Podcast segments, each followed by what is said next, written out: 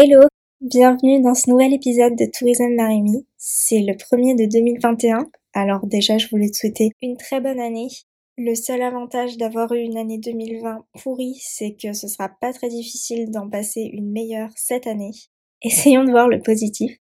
Aujourd'hui j'avais envie de te faire un épisode un peu plus chill.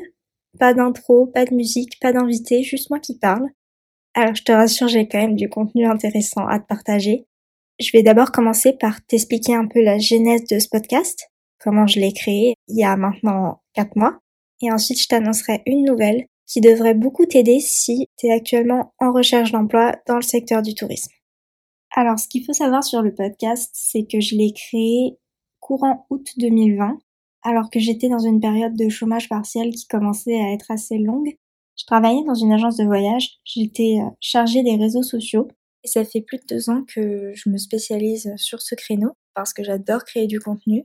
Et comme ça faisait un petit moment que je me retrouvais sans activité, j'avais envie de créer quelque chose en dehors de mon travail, quelque chose qui me permettrait aussi de continuer à développer mon expertise et à progresser, à être plus libre aussi et à pouvoir tester davantage.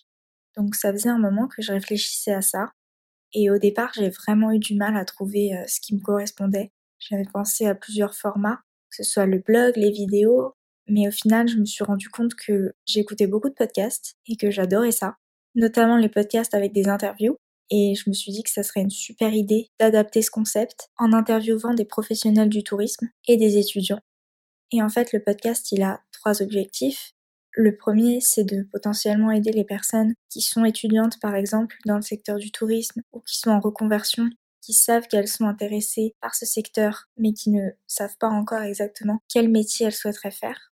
Le but du podcast, c'est vraiment d'interviewer des personnes au profil très différents, avec des métiers différents, pour montrer en fait la richesse du secteur et montrer que le secteur du tourisme, c'est pas que des agents de voyage, par exemple. Le deuxième but, c'est aussi un peu de pouvoir se créer un réseau indirectement. Cette idée, elle m'est aussi venue d'un cours que j'avais quand j'étais en master tourisme, qui s'appelait conférence de spécialistes, et en fait, chaque semaine, on avait une conférence avec justement un professionnel du tourisme qui nous présentait un projet sur lequel cette personne travaillait et qui était euh, généralement très innovant ou du moins duquel on pouvait tirer beaucoup de leçons et beaucoup d'enseignements. Et je me souviens qu'après chaque conférence, si je pouvais pas aller voir la personne, je l'ajoutais sur LinkedIn et ça me permettait en fait de construire comme ça mon réseau petit à petit. Et depuis que j'ai commencé à travailler, j'ai remarqué que je rencontrais beaucoup moins de personnes du secteur, puisque forcément, on n'embauche pas de nouvelles personnes tous les jours. Dans mon poste, j'avais pas forcément l'occasion d'assister à des événements, donc mon réseau commençait un peu à stagner. Et je me suis dit qu'en rencontrant de nouvelles personnes via ce podcast, en les interviewant, ça permettrait aussi à ces auditeurs et donc à toi de pouvoir aussi te créer ton réseau indirectement puisqu'en général, en description, je te laisse toujours au moins le LinkedIn de la personne interviewée si jamais tu veux la contacter, en savoir plus. Donc ça, c'est le deuxième objectif. Et le troisième objectif du podcast qui est venu euh, un peu euh, pendant que le train était en marche, c'est aussi le fait de s'informer autrement. C'est vrai qu'il y a beaucoup de presse spécialisée euh, dans le secteur du tourisme, mais pas forcément d'autres formats. En tout cas, je ne connais pas de format qui permet de s'informer sur YouTube ou en podcast. Si jamais tu en connais un, tu peux me le dire en commentaire ou me l'envoyer par DM. Je regarderai ça avec très très grand plaisir puisque ça m'intéresse vraiment. Mais en tout cas, pour l'instant, j'en connais pas.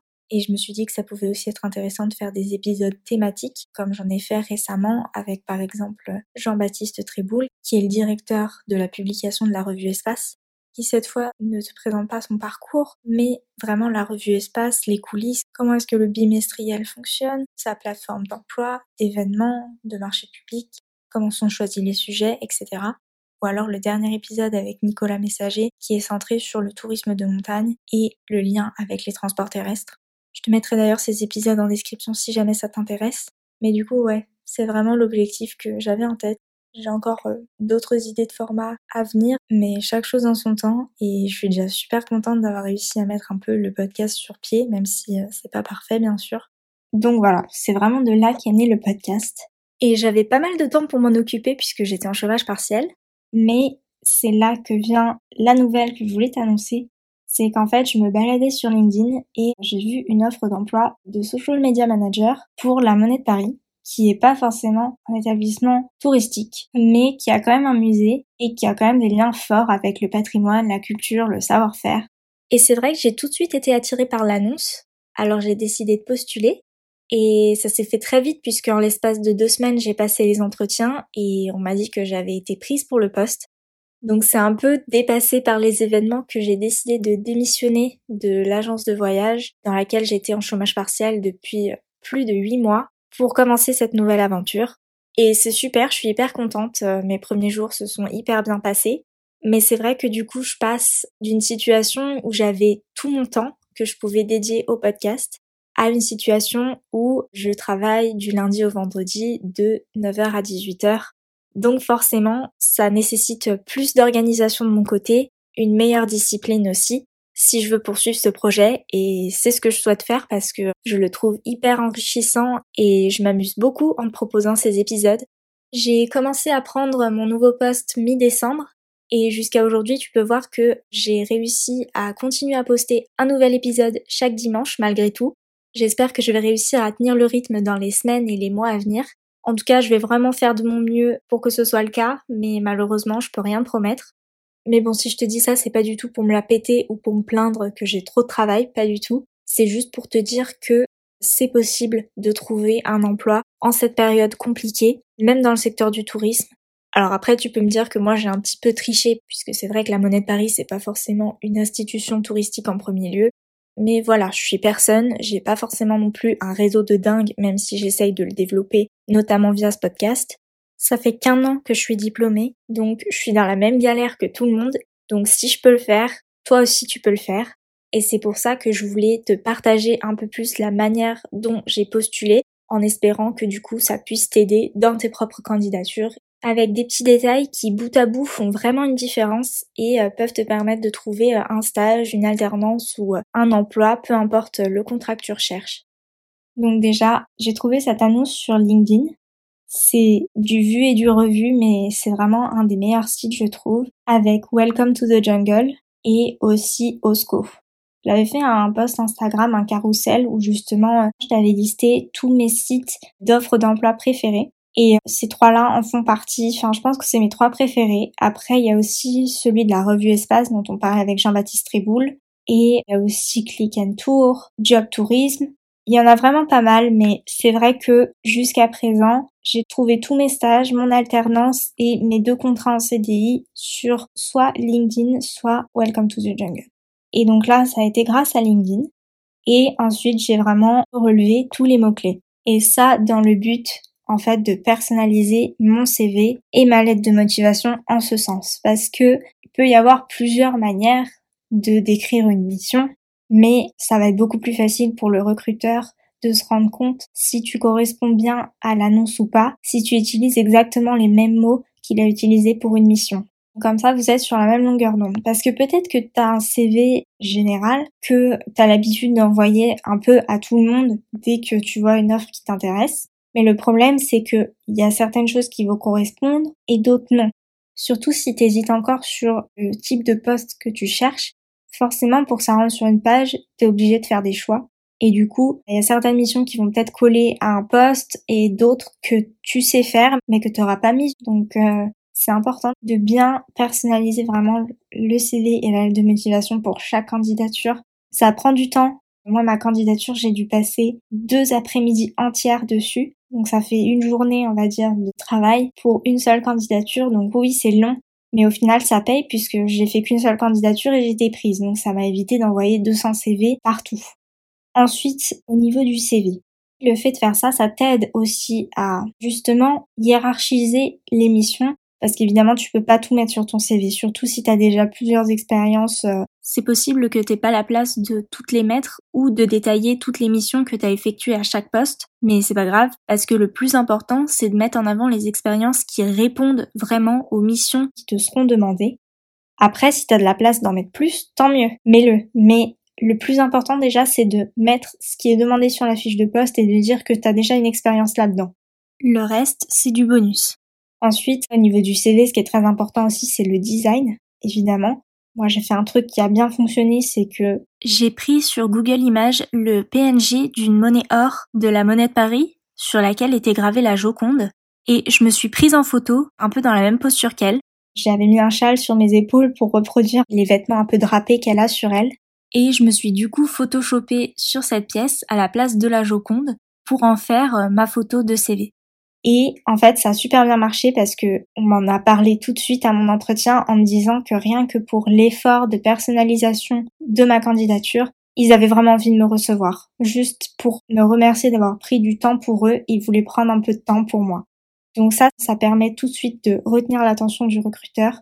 C'est vraiment une bonne idée si tu le peux. Si tu arrives à créer un lien entre ta photo et les activités de l'entreprise, ça peut vraiment être top. Et aussi, ce que j'avais fait, c'est que j'avais mis mon CV aux couleurs de la monnaie de Paris. Donc, il y a un noir, ou c'est un anthracite très foncé, et aussi un doré beige assez clair. J'avais repris ça. Et donc, forcément, ça fait une petite attention en plus pour l'entreprise qui montre que vraiment tu as travaillé ta candidature. Aussi, un autre truc qui a bien fonctionné, c'est dans le titre de mon CV. Tu sais, euh, en général, tu mets euh, le nom du poste pour lequel tu postules. Et en fait, moi, j'avais mis objectif, deux points, frapper les esprits en tant que social media manager de la Monnaie de Paris. Parce que frappe la monnaie et les esprits, c'est le slogan de la Monnaie de Paris. Et je le trouvais assez cool. Je me suis dit que ça pouvait être bien de mettre ça en avant, que moi aussi je voulais frapper l'esprit du recruteur avec ma candidature. Donc euh, voilà, j'avais aussi réutilisé ça et euh, ça fait encore euh, une attention supplémentaire. Et bout à bout, ça commence à faire pas mal, comme tu le vois. Enfin, le dernier truc que je trouve vraiment cool sur un CV, c'est d'avoir un peu une section originale.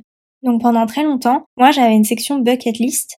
Je trouve que dans le secteur du tourisme, c'est hyper pertinent. Et j'avais mis en fait plusieurs choses que je rêve de faire, euh, notamment en voyage. Par exemple, j'adorerais voir des aurores boréales en Scandinavie. Donc du coup, euh, je l'avais mis. J'ai aussi mis des choses que j'avais déjà réalisées. Par exemple, j'avais déjà participé au carnaval de Venise, costumée comme Marie-Antoinette. Donc euh, ça, j'avais mis une petite euh, case qui était cochée pour dire que je l'avais fait. Et voilà, j'avais mis plusieurs exemples. Ça peut montrer ta personnalité et aussi créer des sujets de discussion pendant l'entretien. Et après, pour remplacer cette section-là, pour ma candidature à la Monnaie de Paris, j'ai mis en avant du coup le podcast Tourisme Marimi, puisque je passe quand même beaucoup de temps à travailler dessus. Et comme j'essaye aussi d'alimenter mon compte Instagram et mon LinkedIn avec ce contenu, du coup, ça participe aussi à la gestion des réseaux sociaux et ça permet de faire une preuve supplémentaire comme quoi je sais faire, entre guillemets. Donc si jamais tu as des projets personnels qui sont en rapport, c'est encore mieux, mais si jamais qui ne sont pas en rapport mais qui peuvent être très intéressants à mettre en avant, qui peuvent révéler des qualités euh, ou des compétences que tu as, faut surtout pas hésiter à les mettre évidemment. Ensuite, concernant la lettre de motivation, il y a un plan qui fonctionne bien. Premier paragraphe, c'est de parler de l'entreprise Deuxième paragraphe, c'est de parler de toi. Et le troisième paragraphe, c'est de parler de vous, dans le sens qu'est-ce que toi et l'entreprise vous pouvez vous apporter mutuellement. Donc euh, par exemple, moi dans le premier paragraphe, pour parler de la monnaie de Paris, j'ai aussi fait un move que je trouve assez intelligent sans vouloir me jeter des fleurs. C'est que j'ai commencé par une question et un compliment. En fait, je leur ai mis salutation d'usage, madame, virgule, monsieur, virgule, et ensuite, j'ai mis Pourriez-vous adresser mes compliments aux équipes marketing et communication? En effet, votre slogan a bien frappé mon esprit car il met en avant toute la dualité de la monnaie de Paris. Et ensuite, en fait, je reprends euh, pas mal le vocabulaire numismatique avec l'avers et le revers de la pièce, pile, face, etc. Je pense que je te mettrai ma lettre en description si jamais tu veux voir un peu le modèle que j'ai suivi et avoir le plan bien en tête. Et ensuite, dans le deuxième paragraphe, j'ai plutôt parlé de moi en faisant une transition en disant que je serais vraiment heureuse de pouvoir contribuer à faire rayonner la monnaie de Paris aux côtés de collaborateurs très talentueux. Et ensuite, je parle de moi en donnant pas mal d'exemples de mes expériences, où est-ce que j'ai travaillé quand j'étais en alternance, mon premier CDI, comment je me suis occupée des réseaux sociaux, sur quels canaux, si c'était plutôt de l'organique ou du paid. Enfin, là, je développe pas mal de choses sur moi. Et ensuite, dans le dernier paragraphe, j'explique que vu que j'ai déjà géré ça, et eh ben du coup je me sentirais totalement capable et légitime de le faire pour eux aussi. Ensuite, je fais un petit teaser à la fin en disant que j'ai pas mal d'idées déjà de jeux concours par exemple qu'on pourrait faire, que je serais ravie en fait de les partager avec eux et que du coup je me tiens à leur disposition pour se fixer une date d'entretien. Ça, c'est une lettre qui fonctionne assez bien. Ça a marché plusieurs fois pour mes deux CDI, du coup, pour euh, celui à l'agence de voyage et celui à la monnaie de Paris. Et dernière chose pour la lettre de motivation, si jamais t'as pas de deadline pour postuler et que tu vois que l'annonce a été postée assez récemment, par exemple, et qu'il n'y a pas de risque que les candidatures ferment demain, par exemple, le mieux, c'est de relire ta lettre et ton CV le lendemain, enfin, une journée où vraiment tu n'auras rien fait dessus pour avoir vraiment l'esprit clair parce que, en fait, quand t'es trop à relire et relire encore la même phrase, vu que tu viens de l'écrire et que tu viens de passer pas mal de temps euh, dessus, tu vois plus les fautes ou alors tu vois plus qu'il manque un mot parce que t'es tellement dedans. Donc euh, n'hésite pas, si c'est possible, à relire tout le lendemain une fois que t'as pris du recul sur ce que t'as écrit. Les fautes d'orthographe, c'est vraiment rédhibitoire. Donc euh, c'est la meilleure méthode. Ça prend un peu plus de temps encore. Hein. C'est vrai que une fois qu'on a terminé de rédiger son CV, sa lettre de motivation, on n'a qu'une envie, c'est de l'envoyer. Mais c'est hyper important parce que ce serait trop dommage que ta candidature soit écartée à cause d'une erreur d'inattention. Donc ensuite, une fois qu'on te recontacte pour un entretien, déjà félicitations. C'est pas gagné, mais je pense que t'as passé l'étape la plus difficile à ce stade-là. Mais c'est pas pour autant qu'il faut lâcher. Et justement, le truc donc c'est de se renseigner au maximum sur l'entreprise.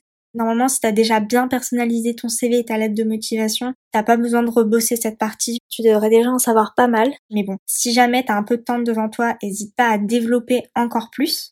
Ensuite, si vraiment tu le peux, moi je sais que ça fonctionne bien pour le social media, mais peut-être que pour d'autres métiers ça fonctionne pas, mais si jamais tu peux, fais-le, c'est de faire un PowerPoint.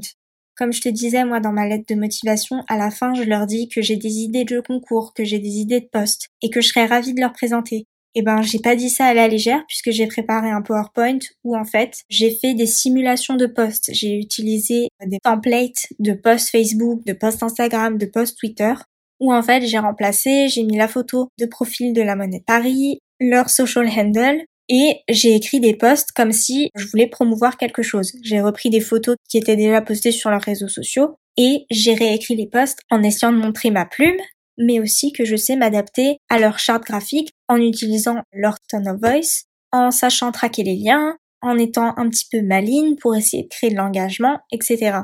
J'ai aussi proposé du coup des idées de concours en disant euh, voilà les KPIs que je traquerai, etc.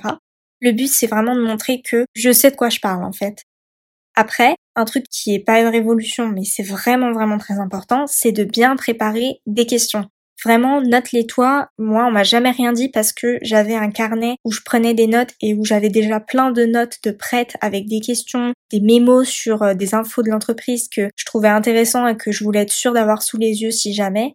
Donc, hésite pas à préparer plein de questions et aussi à challenger un peu l'entreprise.